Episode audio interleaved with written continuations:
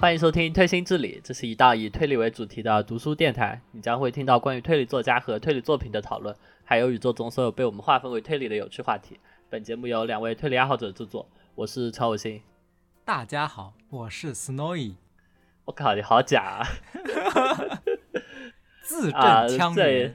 这里上说一下，就上一期年度总结视频，然后一不小心上了推荐，结果就有很多第一次听我们节目的人收听了，然后他们说，他们觉得应该是应该说的是我吧，他们觉得我的南方口音很严重。对，那我感觉还好哎，难道都是包邮区的原因吗？我听起来就没什么口音。这个问题，这个问题，在我录电台之前，我从来不觉得，因为我觉得我身边的人都是这么说话的呀。哦，我觉得，我觉得完全没有口音啊。我觉得我普通话还蛮正常的啊，起码呃起码能让人听得懂啊，起码大家也不会觉得什么听不懂啊，咬字什么的都还蛮清楚的。嗯，你主要就有点鼻塞，所以说话有点、哦，对对吧？他们说那个鼻音很重，这一点确实是的，因为我鼻炎对对对很严重，然后就经经常鼻塞，这个没有办法，请多多担待，好吧？我们这一期字正腔圆的录节目，然后还有说，怎么一个主播老是老是怼另一个主播？啊、这里说一下啊，不不是怼，因为他说的话就很来气，就很想，这是一种呃相处方式，对吧？没有吧？你就是一直在怼我，干嘛？我觉得你很多话都，反正就是又开始怼我了。呃，啊，行吧，某行吧，个主播怎么回事？无所谓了，无所谓了。总之就是你，你也没有生气，我也没有对你，呃，我也没有故意抬杠。总之就是啊我们相处的一种模式，可能也跟性格有点问题。对都是我故意激怒你了，把少女同志排进前十。不是，不会是你开小号骂的吧？其实已经积怨已久，其实都是我水军，我跟你说，都是我的水军。就就这样吧。但嗯上一期节目其实其实还挺好的。嗯，对，然后就去年我们还有做年度吐槽视频，然后今年本来其实也想做的，但是盘点了一下，我今年打五星的作品很少，呃，不对，打两星的作品很少，只有五本，分嗯，别是《少女同志》《螺旋塔事件》《云雷岛事件》《巨大魔马幽灵事件》和《利奥纳多的沉默》。对，非常少游记本还说过了。对，然后我反思了一下，你看啊，少女同志主要是我的，主要是我的问题，就他其实写的没有问题，嗯，对，所以其实没有什么可以吐槽的地方。要吐槽我也已经说过了，就是就作者的政治立场可能有一些问题而已。就什么情况？怎么今天就这么不自信了？哎，再然后那个智大幽灵猛犸，我觉得这个主要是你的问题。如果不是你的话，我对这本书的评价还能好一些。哦，是不是因为我是抱着五星的态度来来吹的，介绍对你去看的？这这个都是很可恶啊，斯诺伊。他自己去，就他自己去日亚买了那个电子书，然后啃的生肉，然后看完之后给我大吹特吹，他跟我说这是 二阶堂离人生涯第三好的作品，然后我想了一下，生涯第一是人狼城，第二是吸血之家，应该没有啥问题。然后巨大魔法居然在第三了，那岂不是比什么恶灵公馆啊，然后那个修道院啊，然后其他的都好嘛？那不还还挺不错的嘛。然后我就，哎就是嘛。然后你你当时还给我还给我剧透了一个那个无足迹密室，对吧？我啊、记得你跟我说了一下，然后我我好像一下子就猜出来了，但是总之后来我就忘记了。然后再再过了一段日子，然后这本书有翻译了，我想起来你跟我狂吹这是离人第三好的书，就 就这个话一直在我脑中回旋。我想，然后哦那时候刚好没什么好看的，然后我就去看了，嗯，然后只能说，只能说，只能说这么 你就这么烂的书，你怎么好意思推荐呢？你就说，除了人狼城，还有还有那个吸血之家，还有谁能排在他前面？其他他其他的书，我觉得恶灵公馆比他好好太多了，好吧？恶灵公馆前面又臭又长，要轨迹要轨迹没轨迹，篮子又这巨大魔马也要诡计没诡计，你说什么呢？这是巨大魔马，看你在你吐槽之前，我们先说一下他的故事啊。你先说一下他的故事，先让大家听一下这个风格到底怎么样。如果大家喜欢的话，可以先看一下，然后再听他的吐槽呃，也也可以啊。我我这一本我不会吐槽很多啦，然啊。后我只剧透一个一个谜底，就另外的另外的都都不剧透，好吧？我们对这本书。这这本这本书主要是你的问题，不是离人哥的问题，所以就不剧透太多。这那个剧情大概就是男子加入加入了，就是他们当地那种老头老太太组织的一个什么推理爱好者协会，嗯，然后他们他们每周都一起聚在一起，然后聊一个不可思议的事件之类的。然后这一天是是一个老头老头来讲，然后他讲的是他年轻时候吧，是不是？啊、年对，轻时候什么在在俄罗斯经历的一些事情，然后就开始了做中做之那个回忆回忆模式吧，差不多。嗯，做中做，对，做中做，就开始回忆，然后具体的东西都不说了，然后总之我们就说一个和标题有关的，就那个巨大幽灵猛犸是怎么回事呢？嗯，就是有一个在当地的老头说，当时他们在的那个地方叫死亡谷，死亡谷的湖底有猛犸妖怪，并且拿出了一张照片，照片上显示就是湖表面的冰层被被一股不可思议的力量从水底下顶起来，就形成了那种倒扣碗形的样子。然后嗯有人在船船上看到，呃，那个猛犸从水下升起，在水面掀起巨大的波浪，然后把连人带船都打到了岸边。这就是那个巨大幽灵猛犸的意思。然后还有人在那个山谷里还还就是看到那个猛犸幽灵的幻象，就很恐怖。对，这就是标题说的那个巨大幽灵猛犸是为什么？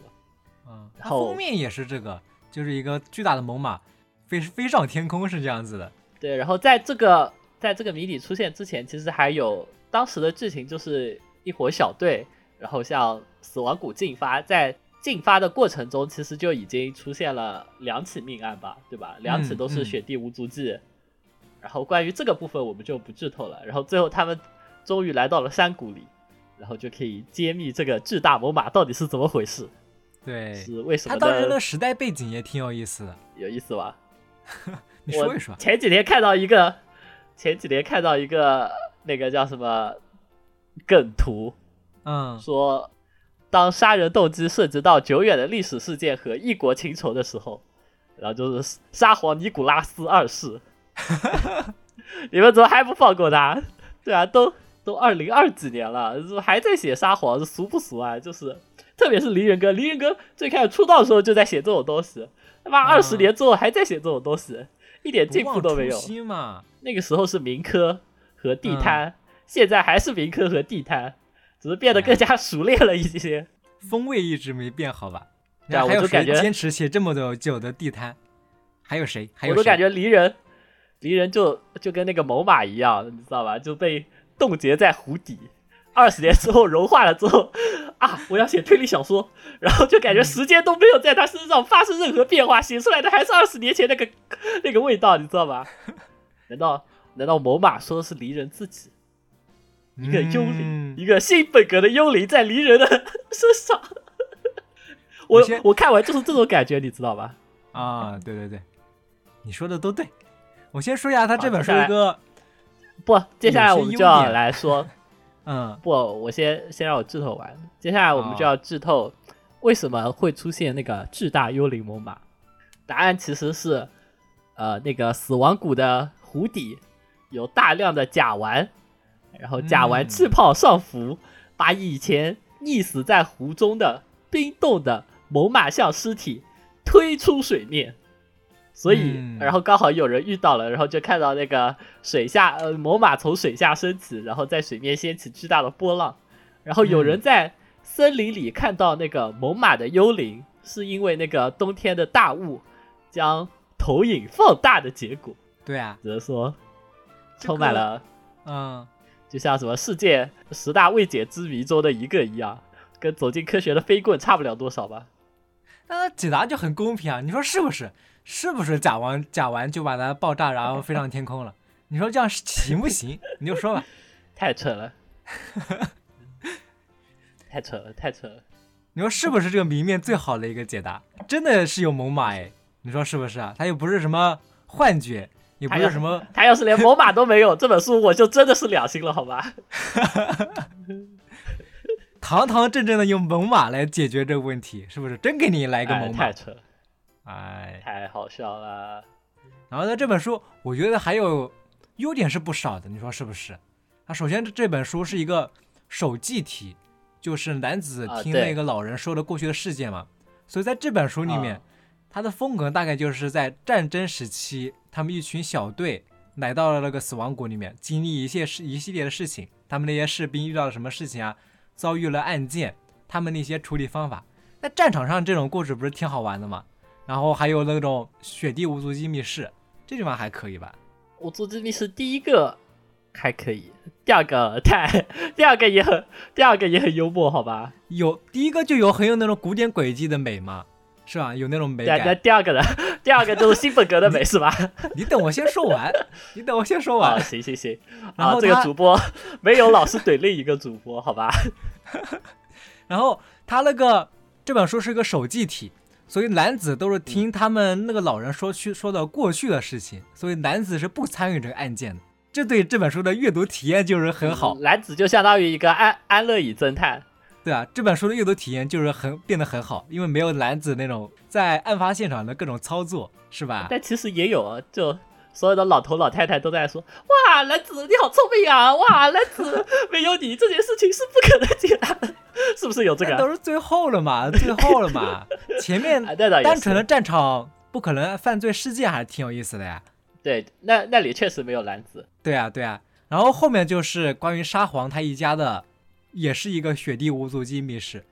你就说那个解答有没有想象力吧，公不公平吧，有没有违反他的谜面吧？”呃，是不是都充分解答了？呃，是吧？是吧？对对对。虽然可以说他你看起来有点离谱，但他确实是按照他说的那种方式，确实是可以完成的。你说是不是？对对对。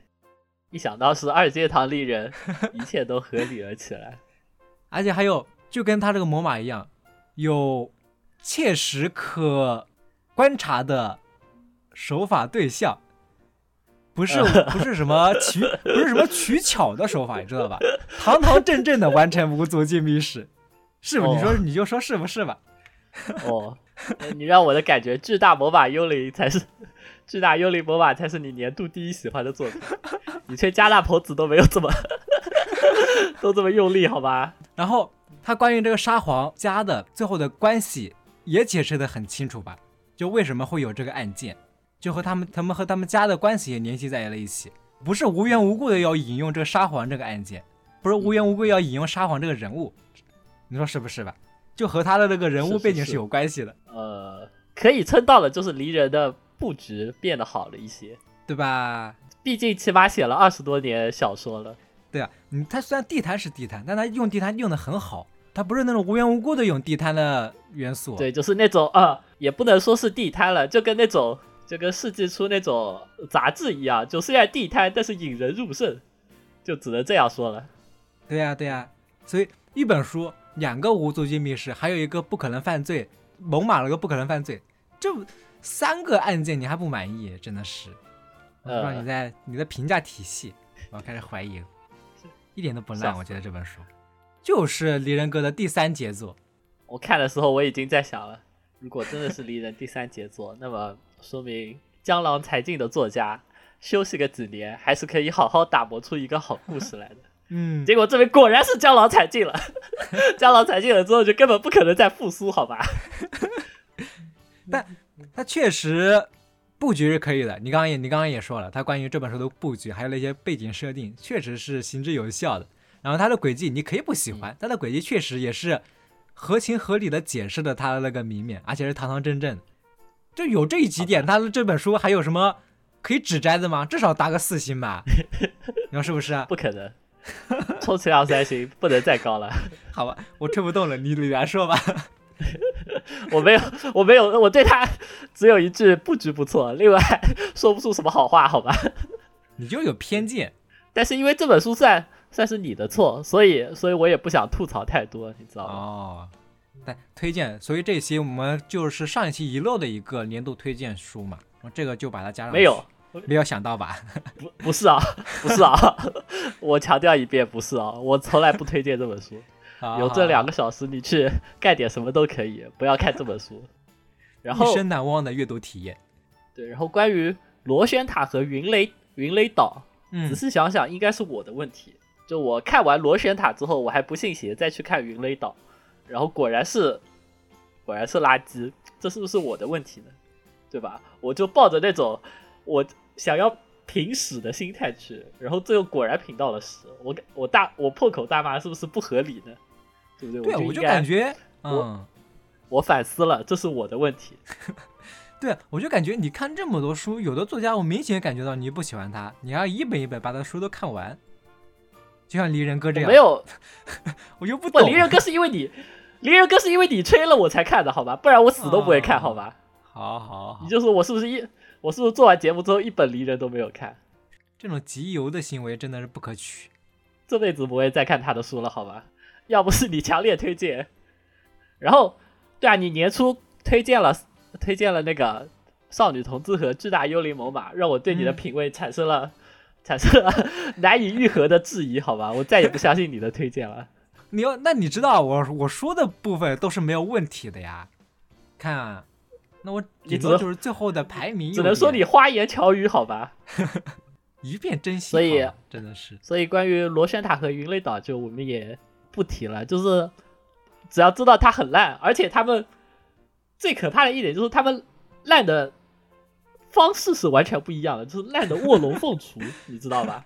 就你很难想，这两本书其实你甚至能看到孙老师，就孙老师是先写云雷岛再写螺旋塔的嘛，然后你甚至能感觉到，就是孙老师有意的在螺旋塔里面，呃，想要修复一点他在云雷岛里的缺点。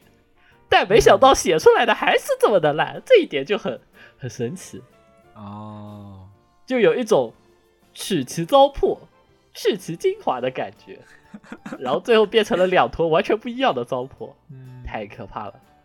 那到底是不是物理的孙老师呢？那物理确实是真物理。对啊，这不是坚持了一贯的优点。不，你你 物理你也物理的不好啊啊。是不是吧？你不能说你写物理就夸他是物理的什么什么，而是要你写物理写得好才是物理的什么什么吧，对吧？哎，好好好。但总之我们就不多提。然后，所以今年我唯一一本就是怎么说呢？就是在我意料之外，然后却又给我给我带来巨大伤害的，就是那个飞鸟不胜责的利奥纳多的沉默。嗯，实在是，就我们在飞鸟部专题的时候有提到了，它很烂，但我决定在本期节目里大书特书，说它到底有多烂，好吧？要不要无情剧透啊？直接就大大家不要去看这本书了。对啊，我我就这这个会全部剧透，所以嗯，如果有人感兴趣的话，可以跳过可能十五分钟左右吧。嗯，然后关于这个的剧情，呃，我们。浅浅略，然后到一个场景，就这个场景，就一群人在一个房间里面嘲笑一个灵媒，就觉得那个灵媒其实没有超能力，就开始质疑他。然后那个灵媒气不过就说：“我是真的有超能力的。”然后他指着一个人说：“你现在就说一个你最希望死掉的人，我可以远程用意念帮你杀了他。”然后那个人当场就说了一个画家的名字，结果灵媒就当场发功。一个小时之后，那个画家就被发现。在家里上吊了，嗯，然后那个画家家里就凶案现场还特别的诡异，呃，就是能被称为家具的以及家里的所有东西都被搬到了外面，就什么椅子啊、桌子啊、床、电视，然后画布、雕塑、书，所有的一切都被搬到了外面，嗯，然后房间里榻榻米上只有一本外文书，红褐色的布面书籍上烫着金字“莱昂纳多·达芬奇”，就只有这么一本书，然后就。然后还剩下的就是那个画家上吊的尸体，然后就相当于画家是踩着这本书然后上吊的，嗯，然后警察经过经过调查发现，就这本书是影印的，文字是左右颠倒的，然后那个达芬奇的很多手稿也是左右颠倒的，然后被害的那个画家在一个内外颠倒的房子里面，踩着左右颠倒的书上吊，这难道不是很有趣吗？然后他们就惊呼：“这莫非就是颠倒杀人事件？”那个内外颠倒就是说所有的家具都被放在了外面嘛，所以就是内外颠倒了。然后哦，这是第一起案子，叫什么颠倒杀人事件。总之，这个谜面现在听起来感觉还蛮有意思的，对吧？还行吧，不如某马。呃，那倒也是，对，毕竟简单的超能力实在是太太常见了。然后嗯就第二次，一群人又聚在一起了。然后经过上一次之后，大家对灵媒已经就是那种将信将疑了，好吧？然后第二次灵媒又说，说一个你讨厌的人，我帮你杀了。然后这回大家就都不敢说话了嘛，毕竟已经一个人死掉了。然后灵媒就说，那我就随便杀一个人吧。然后什么，我的念能力告诉我，远处有一个流浪汉，我将操控他走进森林里。等他从森林里出来的时候，他就死掉了。然后大家虽然不信，但是又很慌，然后他们就出门去，就出门去找，然后发现果然有一个流浪汉在森林里死掉了。然后嗯当时是那个现场是这么描述的，就是那具尸体像倒立似的，一头扎在雪里，尸体穿着灰色的工作服，肩膀以上的部位都埋在了雪中，看不见脸，看样子是个中等身材的男人，双手无力的摊开，双脚微微岔开。正常情况下应该会倒在雪面上，但他却倒立着，原因是因为他靠着一根树干，就像在墙上练习倒立一样。当然，雪面上没有任何足迹。这就是第二起案子，然后对，也和之前说的那个什么颠倒杀人如出一辙，对吧？因为这个死者是倒立着嗯死掉的，死在雪中的。这就是整本书的两起案子，好吧？嗯，第二个谜面感觉更有意思，他靠着一根树干，哦就那个尸体，完全完全的雪地就好了，就更有意思。他就倒扎在雪里，然后本来应该会倒，但是因为靠着树干，所以就没有倒，就是这样子。啊，噔噔噔噔噔，你能想到吗？快看，你你先说说几个自己的想法，然后我再告诉你真解答好了。我好像听过你说过解答，啊，真的吗？我好像只给朝露说过呀，你你那时候有听到吗？看看，我靠，你不要去翻聊天记录啊，那多没意思。我记得我记得就是他被雪球裹住嘛，让他滚下来的呀，是这个吧？啊，对对对对，就是这个。我记得就这个，那我们就先，那我们就先解释第二个吧。就第二个是，就是有一个凶手，然后就他杀了那个流浪汉。那个流浪汉其实后来揭示，就是他和命案是有，就他和案件里的嫌疑人是有关系的，就他不是一个完全无辜的路人。嗯然后真的凶手就把他把他杀掉了，然后那个凶手造了一个很大的雪球，然后他把雪球的中间挖空，把尸体放进去，然后他们当时住着住的那个住的房子在山上，然后他就相当于一脚把雪球踹下去，然后那个雪球就会往下就从山下滚下去了嘛，然后就带着尸体，嗯。然后然后他就滚进了那个树林里，然后刚好就撞到一棵树上，然后那个雪球就碎掉了嘛。碎掉之后，然后就露出了里面的尸体，然后那个尸体就就因为凑巧，然后刚好是倒立的状态，然后他就靠在那棵树上，所以就没有足迹，然后那个尸体也是倒立的靠在那个树上，然后那个灵媒只是恰好看到了就是凶手干这一些事情，然后他就知道了，然后他就戏瘾发作，就看哦，就就在就当众表演了这么一出。怎么说他这个轨迹他完全没有想过现实性吗？到底是怎么对啊，敢用这样的轨迹的？哎，就直接从山上把雪球踹下去，然后那个雪球就滚滚滚，然后撞到树上就碎掉了。这不是什么典型的一拍脑袋就想出来的轨迹吗？啊，对啊，飞鸟不有很多这种一拍脑袋就的就想出来的轨迹啊。他那个嗯，呃，堕天使拷问行里那个斩首轨迹不也是吗？哦，那你刚那第一个案件呢？第一个案件就是说屋子里面的所有东西都被搬出来了，然后他踩的那本书，他上吊的，然后踩的那本书是左右颠倒的，是这个意思是吧？是，嗯，我感觉就像那个中国橘子一样吧，就为什么要把东西都移动？为了掩盖某其中某一个东西，不不不，不应该是类似的东西。你太高估，你太高估飞鸟部了，好吧？首 先首先，你从第二个案子就已经知道这个灵媒并没有超能力，对吧？啊，对，所以他其实只是知道这个画家画家要死了，然后就这么说的而已。就首先那个，其实那个哦，刚才忘说了一个很重要的一点，就其实这个灵媒是一个变性人，她之前是一个女的，然后是那个画家的前妻，然后后来才转、才性转变成男的的。然后那个画家自杀前就呃打了个电话给他说，就是我不能没有你，我已经要死了，求求你回到我身边吧。然后那个灵媒说你去死吧。然后，然后那个画家果然就自杀了，所以就相当于灵媒提前就已经知道那个画家要自杀，啊，然后，然后在场说那个就最讨厌的人说出了画家名字的那个人呢，就之前刚刚拜访过画家，然后吃了个闭门羹，就他就有点生气，嗯。然后他他一进屋子的时候就在吐槽那个画家，说这个画家脾气怎么怎么不好，然后就相当于灵媒用了一点心理暗示之类的方法，就是诱导他说出了画家的名字，然后他就顺理成章说那个画家会会死，就只是这样子而已。哦那他那个书是怎么回事呢？那个书是因为那个画家自己有艺术追求，他就想把自己的死打造成这种理想的艺术状态，所以他故意这么干的。你别问他脑子是不是有问题，总之他这么做了，啊，就这样。那那家具搬到外面也是他自己做的。对，嗯，很傻逼吧？就就这种书有资格跟巨大幽灵猛犸并列两星吗？凭什么？但我不是说了吗？这巨大幽灵魔法是本来可以给三星的，要不是你这，要不是给我带来了落差，然后这个莱奥纳多的沉默，这是 我看完之后，我只想说，那个达芬奇沉默是因为他已经死掉了，他要是活着，起码得给你这个飞鸟部这个小逼崽子来两拳，好吧？哎呦，太弱智了！太蠢了吧？就是还写了一本书，我的妈呀！对他写了一本书，你知道吧？哎，太可怕了。对，这非要说的话，他就和螺旋塔并列我年度最差书，好吧？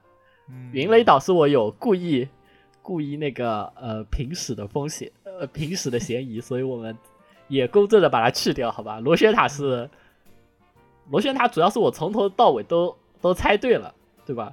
我觉得你一本啊推理小说，如果我从头到尾都让我都让我能光看个名字就能预测到，那是不是太失败了，对吧？我觉得就凭你这样说，螺旋塔比雷昂纳多的沉默要好多了，确实有切实可行的轨迹，也不是说切实可行，但确实有让让你能理解的轨迹。这个吧，唉，海龟汤的水平太可怕了的轨迹。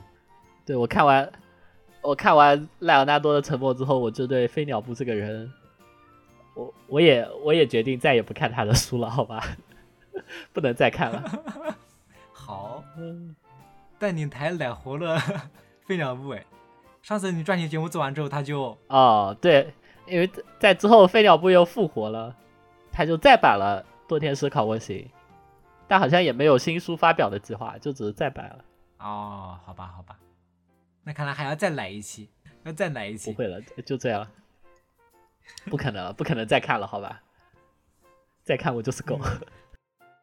对，所以就今年，今年甚至凑不出年度吐槽，凑不出三本三本书来，所以想了想，干脆就放在杂谈里说了吧。然后接下来我们就。聊一聊最近最近看的两本书吧。嗯，对，这个才是我们今天要大聊特聊的。对，而且感觉这两本书其实是有些可比之处的，对吧？就有点相似。对，这两本书就是呃，今年年中的时候，紫藤境界的新作叫《夏洛克学园》，然后什么侦探女王和犯罪犯罪王之孙，哎呀，那个名字记不太清。总之就是一个类似于这样子的轻小说，就带推理元素的轻小说。就是侦探学园了，什么侦探学园 Q，像那样子的。啊、差不多，反正全员都是侦探嘛。对，然后还有就是早坂令的 VR 浮游馆。对，这本就是这本就是那个嗯 AI 侦探的第四本，上一本就是四元馆，然后它是结束了网站连载，但已经就全部全部写完了，但是还没有出单行本。嗯，所以我们现在说的也就是它连载的内容，但我不知道它单行本会不会改，把那些拙劣的应该不会了吧改一改。它顶多改一改，就是描述啊什么，这大梗啊这些应该就不至于改了吧？嗯，那个肯定不能改。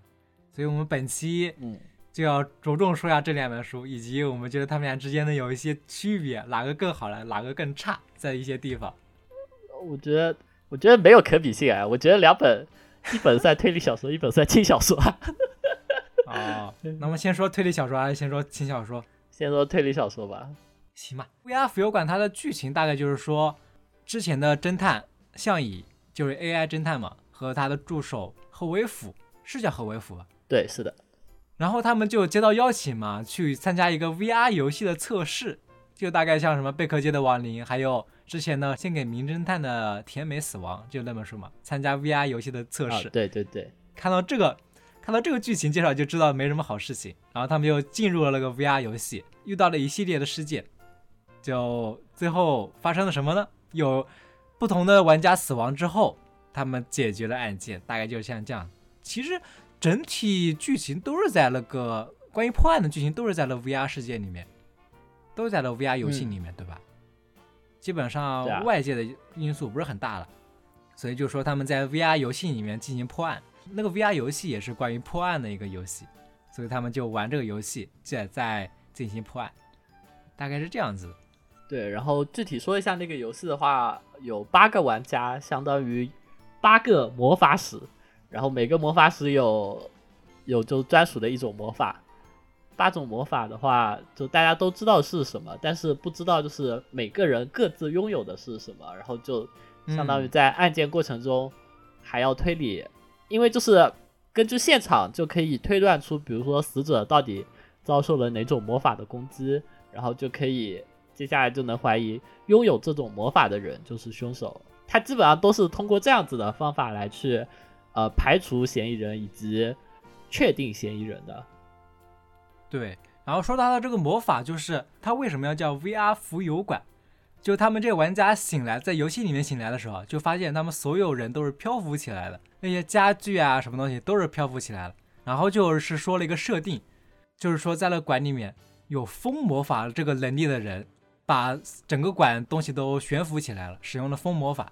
然后他们主要就是找到这个风魔法有是风魔法能力的这个人是谁。大概一开始的破案是这样子的。对，然后接下来才发生了杀人事件。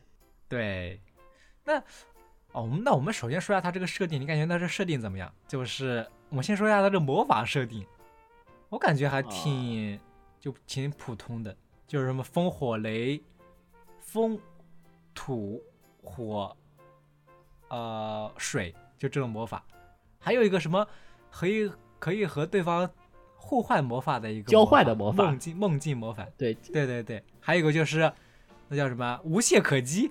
对，就是 可以让魔法失效。对，就这技能魔法还还挺普通的，还挺好理解的，我感觉。也不需要记水火土。风，水火土风嗯，梦境现实交换，还有一个什么？梦境就是交换。哦，光还有光光和暗，哦，光和暗，对，水火土风光暗，然后无懈可击和交换，对，就对这样。还挺好理解的。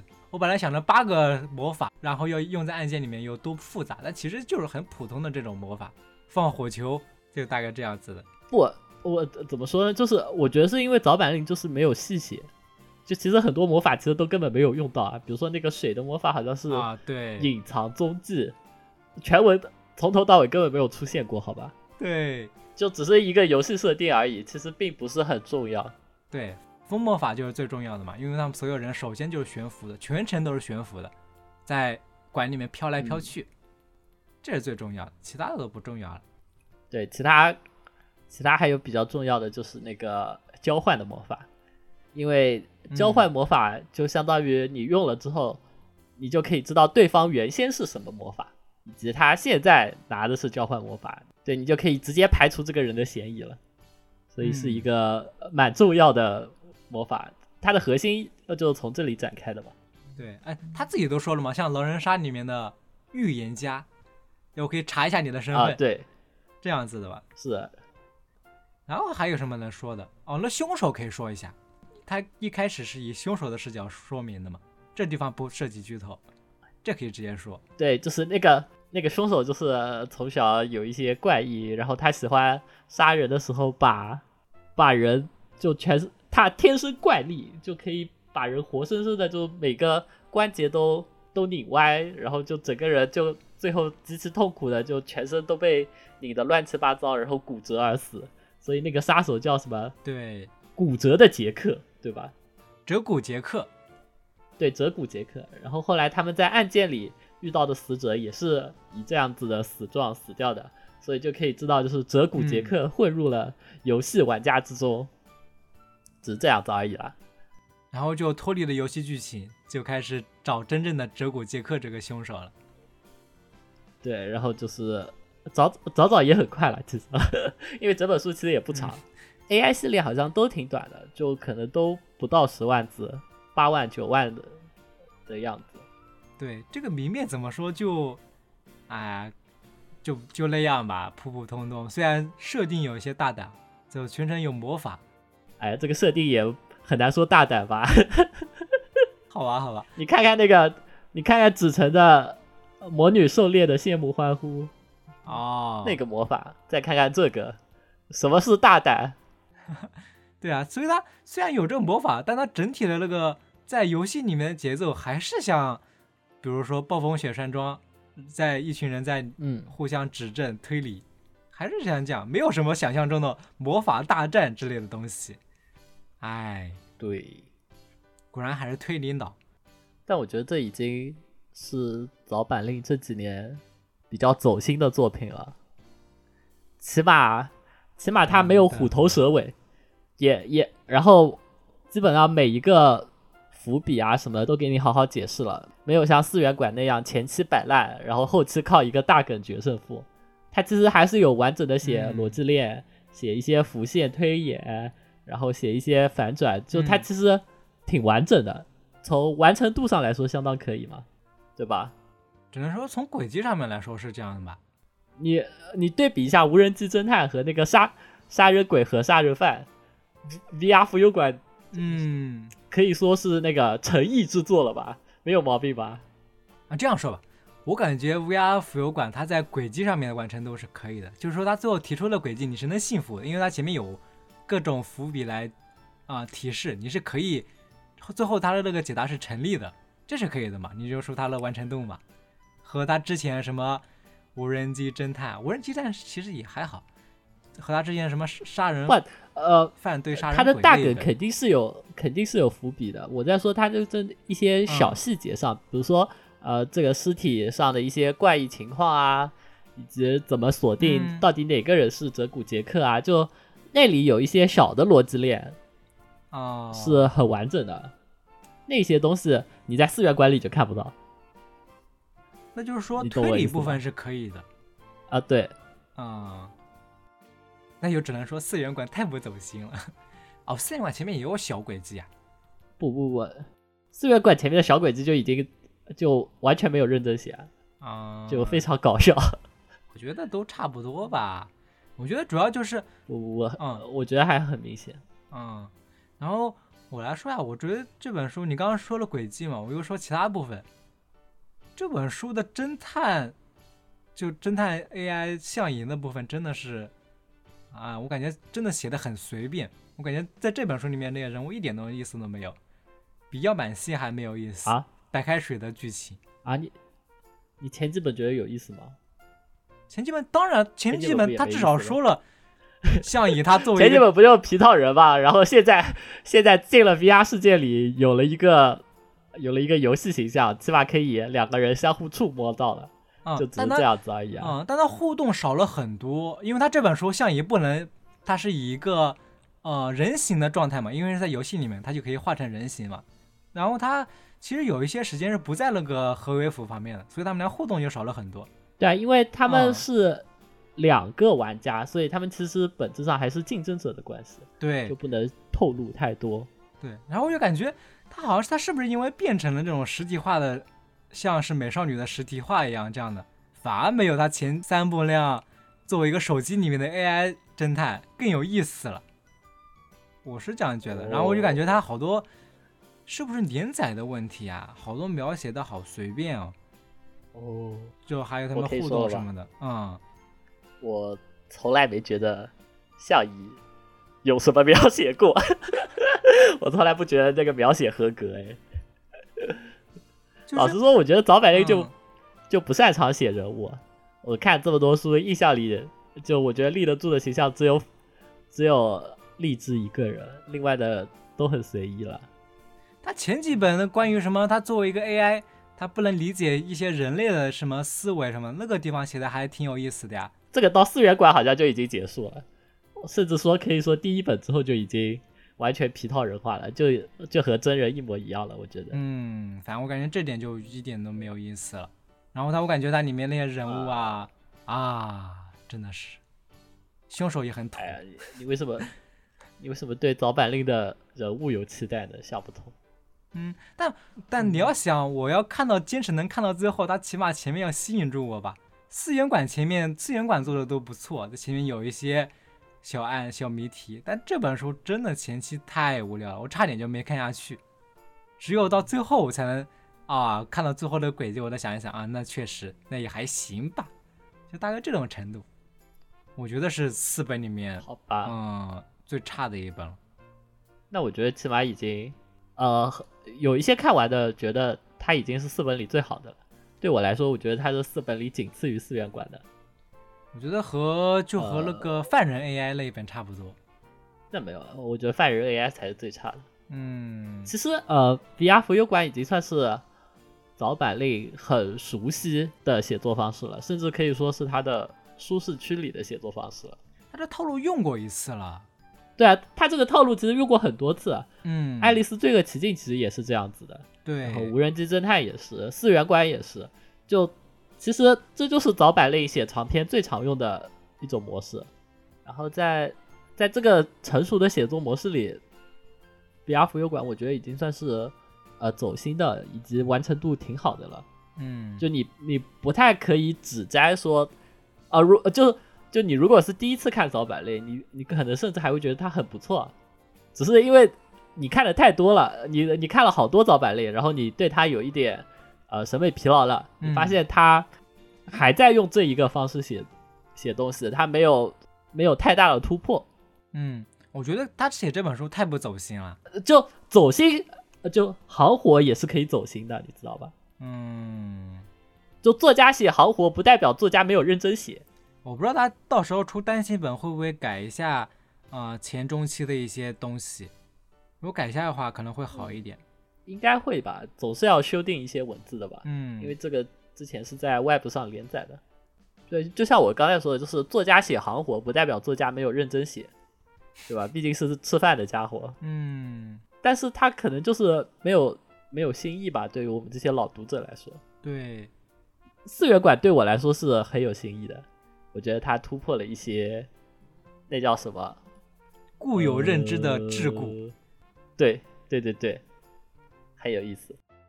所以我觉得找老师需要就是突破一下自己，虽然有时候可能会拉低自己的下限，嗯但万一说不好就突破自己的上限了呢？是不是？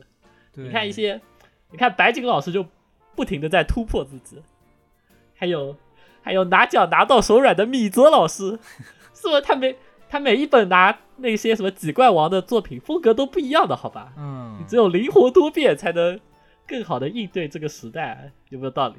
对。哦，你觉得那个他这个系列还能写下去吗？还能啊？嗯，为什么不能呢？他写这个故事，我看他那个剧情肯定是要写下去，确实是要写下去了。但我感觉他这，还有这新的科技可以嗯，可以让那个早老师有有脑洞了。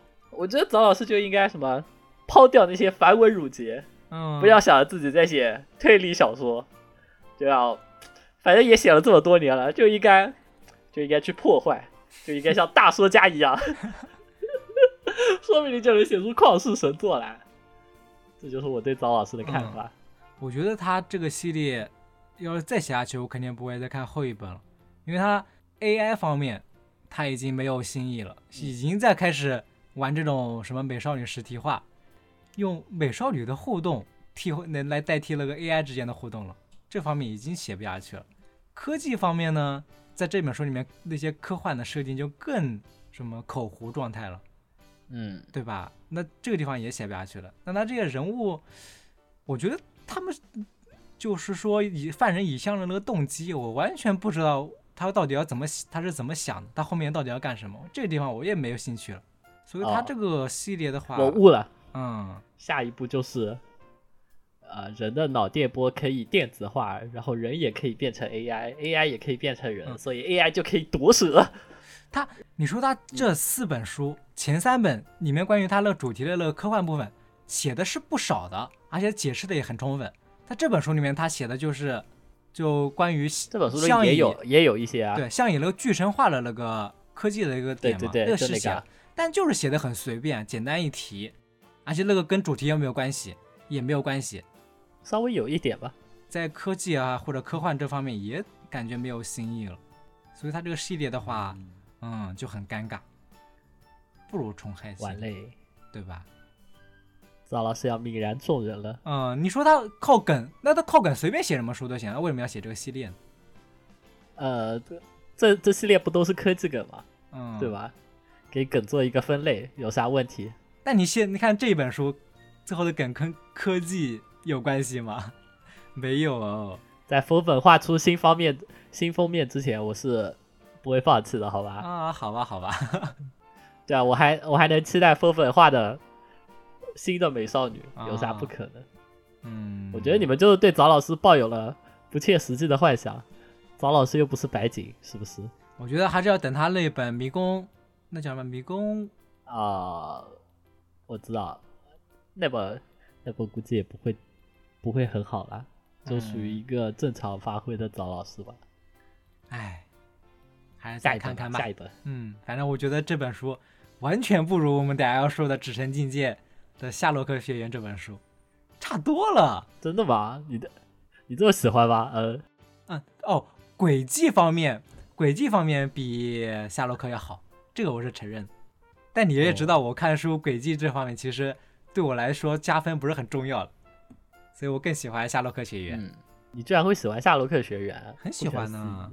你那我们那那你来介绍一下吧。哎，好啊好，他这本书《指针境界》这本书相当于开了一个系列吧，就是说侦探学院这个系列，这侦探学院就叫夏洛克学院。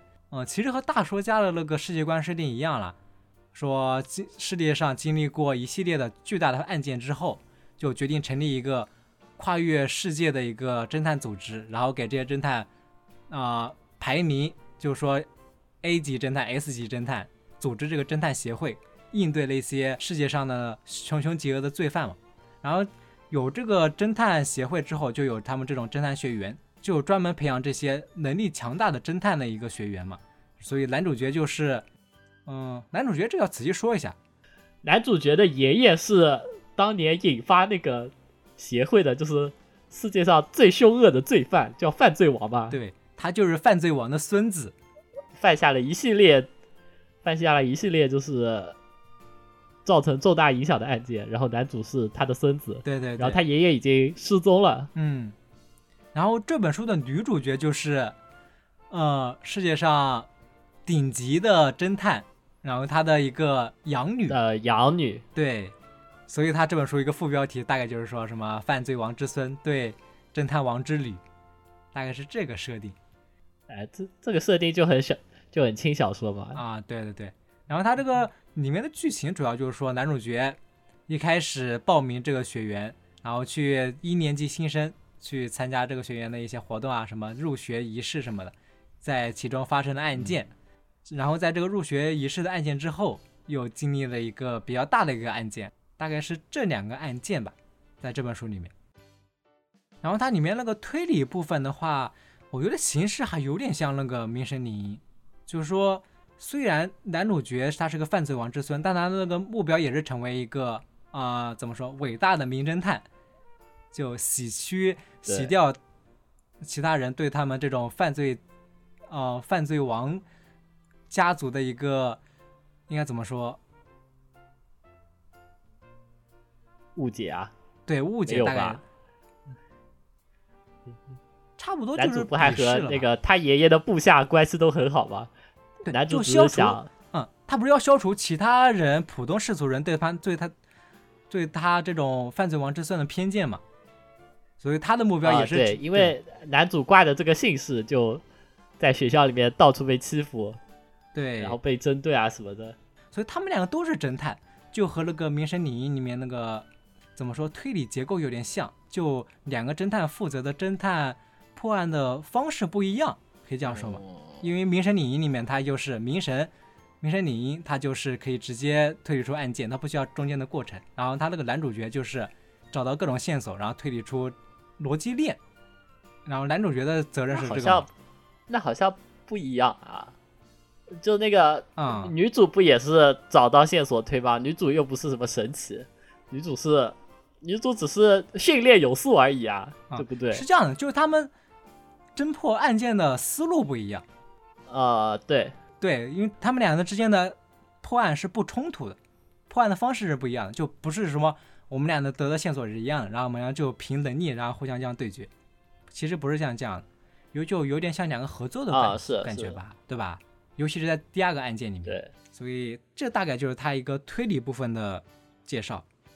因为其实那个学校里所有人都是侦探，就只不过每个人每个侦探有不同的属性，像什么傲娇的女主就是很典型的什么傲娇加那个宅女，然后对对对，旁边还有一个女仆，然后就女仆侦探，然后还有什么土妹子侦探、嗯。萝莉侦探，总之就是每个侦探他因为各自性格的不同，然后遇到案件的时候，他的切入角度也会不一样。嗯，然后和那个大叔家的里面设定一样，很多侦探都有自己的外号，什么黑幕侦探，那叫什么炫学侦探，啊、是对，然后在那个学校里，你就可以发动侦探对决，然后就跟弹丸论，呃就跟就跟法庭一样，就两个人开始就开始辩论，对开，始我推翻你的推理，你推翻我的推理，就这样子这个形式，这个形式还你为啥喜挺有意思欢的，啊，这这形式有意思吗？啊，我觉得还这挺有意思不是十五年前到处都，你这种轻小说看太爽了，好吧？但侦探这部分多吗？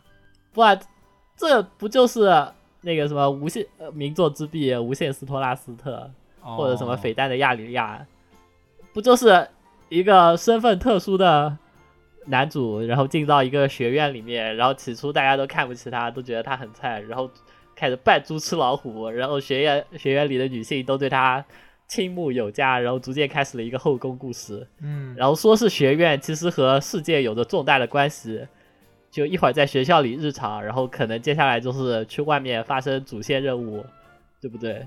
这种在轻小说界不十五年前就有啊，吗？你说这形式是多了，但是侦探对决啊，哎我我重点说的是侦探对决对，啊，推理对决这但部分，就他这个形式只是套在了侦探的侦探这个形式上嘛。匪弹的嗯亚里亚也是侦探啊，他们叫什么武装侦探，所以他们都在打架，他们也是面临案件啊，有没有到有没有问题？也可以吧。所以可以说一下嘛，这本书我感觉看点的话，轻小说部分比呃推理部分更有看点，你觉得是这样吗？看点就是后宫吧。啊、看点就是后宫，因为感觉每一个每一个出现的女生都都以后都可能会出现一个什么和他相关的主线剧情，嗯，然后开始一段感情故事，就这样子。嗯，和《名神理音》还是不太一样的，所以大家看的时候不要抱着说我要看《名神理音》那样的推理小说来看，主主要还是对，主要乐趣点，可以说乐趣点还是在呃校园里面的男主角和各种女女和各种女生之间的互动，这地方是比较有乐趣的。这个就是就是很古早的轻小说套路了。嗯，所以你是因为看的少所以喜欢吧？也不是啊，我就觉得我是先看了那个早百年的这个浮游馆嘛，哦，然后我阅读的过程中就很折磨，然后我看到夏洛克的这这本书的时候，阅读过程中这个过程就很快乐呀，看这种，哎呀，就是这种后宫展开嘛，他遇到各种美少女，啊。然后美各种美少女侦探形象不一样，然后中间还用各种推理部分来度过，就阅读体验多快乐。哦，就是就那种读轻小说的时候那种不用动脑子，轻松轻松加愉快，哗哗哗就翻过去的那种感觉，对吧？有同时具有这样优点，还有你如果想动脑子的话，你还可以看他那个推理啊，双管齐下，你说是不是？但你显然不会动脑子啊！我才不，我才不信你看推理动脑子，你不要唬我啊！呃，这个我不是怼啊，我只是如实说啊，你肯定不动脑子啊！哎呀，你动脑子，你还会喜欢硬汉派吧？看情况了。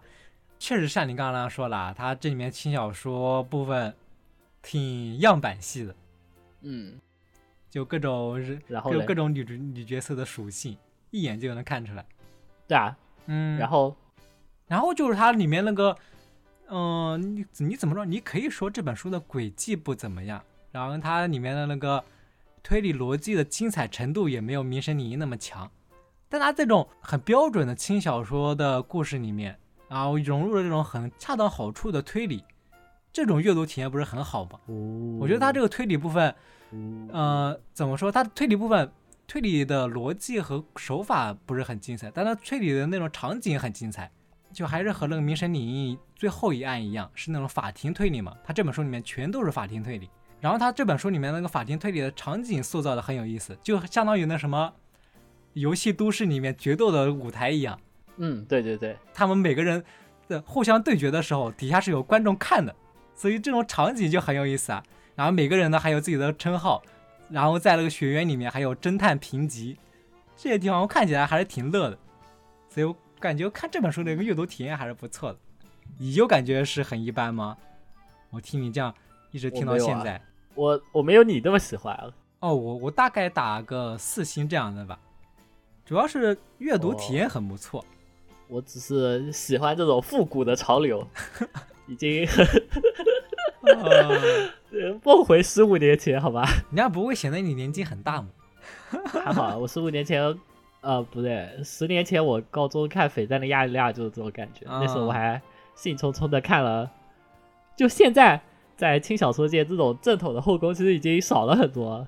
嗯，现在这种后宫都直接走什么异世界，然后一进去，然后美女就倒贴，就已经很少有那种攻略的环节了，你知道吧？嗯，就直接上来妹子就直接好感度拉满，然后也都很随意，已经不太有这种稍微给你包装一下的那种展开了。你觉得《纸神境界》是大说家粉丝吗？不是啊？就那侦探那你觉得北山老师是大作家的粉丝吗？北山老师那个《雾千外传》里不也有那个侦探评级吗？哦，就这个东西已经变成了亚文化中的一部分。你可以说它来源于大说家，但是太伟大了，但是显然就大家现在是个人都能用了，嗯就不会和大叔不会已经联想到大叔家了。就像呃有一些梗，最开始可能源自于一个小圈子或者源自于某人，但嗯随着时间的发展，大家都已经接受了，大家就不会想着他原来的那个出处在哪里了。哦，好吧，好吧，你知道吧？就像什么那个上树开香槟，虽然它是足球梗，嗯，但现在不是大家每个人都在用吗？好吧，没有人会知道这是来自于阿森纳的，啊，就这样子的概念。哎，反正这本书，我觉得还是主要是这种设定噱头，还有轻小说套路，我是抱着看，我是抱着看轻小说的心态去的，就很不错。然后它从新小说层面来说，带给了我十年前 看轻小说的快乐，嗯。就那种呃很复古的后宫展开啊什么的，所以我挺喜欢的。就因为最近已经很少看轻小说了最呃很少看这种宅味很重的轻小说了。哦，我们可以说一下为什么这一期我们要把浮游馆和夏洛克放在一起说，因为我觉得早坂令和纸神纪念都是有那种呃媚宅元素的推理作家。我觉得他在我在我这里的形象是这样子的！就作品里面有很多媚宅元素的推理作家，他们两个我觉得我我从来不觉得，我从来不觉得早坂令是二次元作家。媚宅作家，媚宅作家不不是说二次元作家，就是说它里面那我觉得些嗯早坂令可能也不是想媚宅，他只是自己喜欢这个元素而已。那他他是个宅男没错吧？他是个阿宅没错吧？他他喜欢的点就是阿宅喜欢的点啊，那倒也是了援。交侦探，你说说是不是？所以我感觉写到啊现在啊，这么说也嗯是，嗯，所以我感觉写到现在，我感觉早坂绫他那些媚宅，或者就说的正经一点吧，就是说服务观众的那些部分，也就是说我刚刚说的什么和相影之间的互动啊，我觉得他已经写的很，嗯，写的很应付了，写的很摆烂你。不觉得他写的不好吗？对，已经那地方已经写的很应付了。我本来就是喜欢，比如说荔枝他这个人物，然后和这是他的特色嘛，哦，然后和他写侦探 AI 他这个形象比较有趣，我才喜欢看的。就是这个吸引你，因为你看书之前你不可能知道他的梗是有多好啊，就是他这个吸引你去看呀。哦，所以我感觉他这个反而写到现在，把这个地方就写的很平淡，或者就写的很呃走形式那样子的，我就感觉很失望。反而《指针境界》写到现在已经是纯熟的轻小说大师了，就无论他最后的轨迹好不好，他前面那些服务读者的部分写的很好呀。我觉得这个地方还是他两个、不能比啊！嗯子辰好歹，子辰好歹有一部拖油瓶，证明了他自己写人物的能力，好吧？嗯这这根本不能比的啊。我从来不对早老师的这方面有所期待，所以我不像你那样会失望，好吧？哎，所以我就是为什么总而言之就是你就是你不够二次元，好吧？我们这种老二次元早已洞察，早已洞察了一切。好吧？我轻小说看的少你看像，像周路看完《夏洛克学院》，他不就很失望吗？啊，为什么？哦因为，朝露就是更推批的那一个。我懂，我懂，因为他《指针境界》在这本书里面，他关于推理部分、逻辑的部分有些潦草，然后还有好多细节的地方有很应付，就比如说那个冰块的部分，就，哎呀，对啊，只能说理解就行。朝露是站在推批的角度看的，嗯所以他不喜欢。嗯，你是站在呃叫什么轻度二次元的角度看的，所以你喜欢。嗯，哎，角度不一样了。然后我站在嗯，我站在老二次元的角度，我也喜欢。找回了年轻时候自己喜欢的东西。嗯，对，所以大家听到我们这样说的话，就可以判断一下自己是属于什么样类型，就可以判断自己想不想看这本书《夏洛克》了。对好啦，嗯，差不多了，就这样吧。它这里面很多巨乳部分，巨乳美少女呃，是不是很加分？这是可以说的吗？我还好啦，我我其实不太在意这个。我觉得里面的女仆写的最好，哎呀，我支持女仆，好吧？我觉得率先买入女仆股，虽然知道女仆股肯定最到最后肯定不是什么好下场。嗯，我看到现在我还没有一个特别支持的人，我那我就暂时支持一下后宫结局。我觉得男主角这个性格还好啦，我觉得他这个人物性格还挺看起来最后就是个开放性结局，我已经看到五卷之后的未来了，好吧？哎，嗯且期待吧。嗯，反正就这期节目就这样子了，吐槽部分，然后还有然后还有这两本书的讨论部分。嗯，以上就是本期节目的全部内容。嗯如果你喜欢的话，记得评论、转发、点赞、收藏。然后接下来节目敬请期待，我们在最近在憋一个大火，好吧？好就只能透露到这了。还不如不透露。呃，拜拜。拜拜。So this is Christmas. And what have you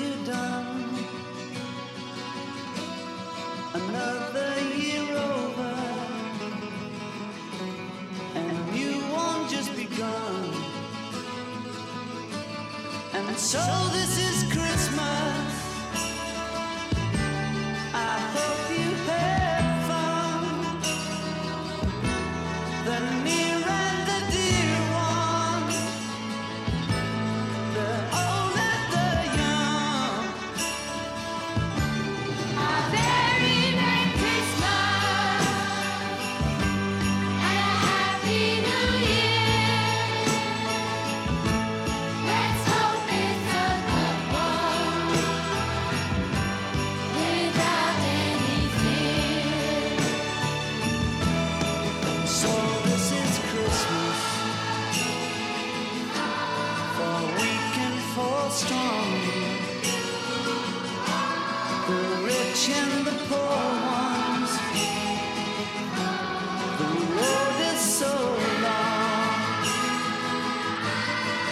so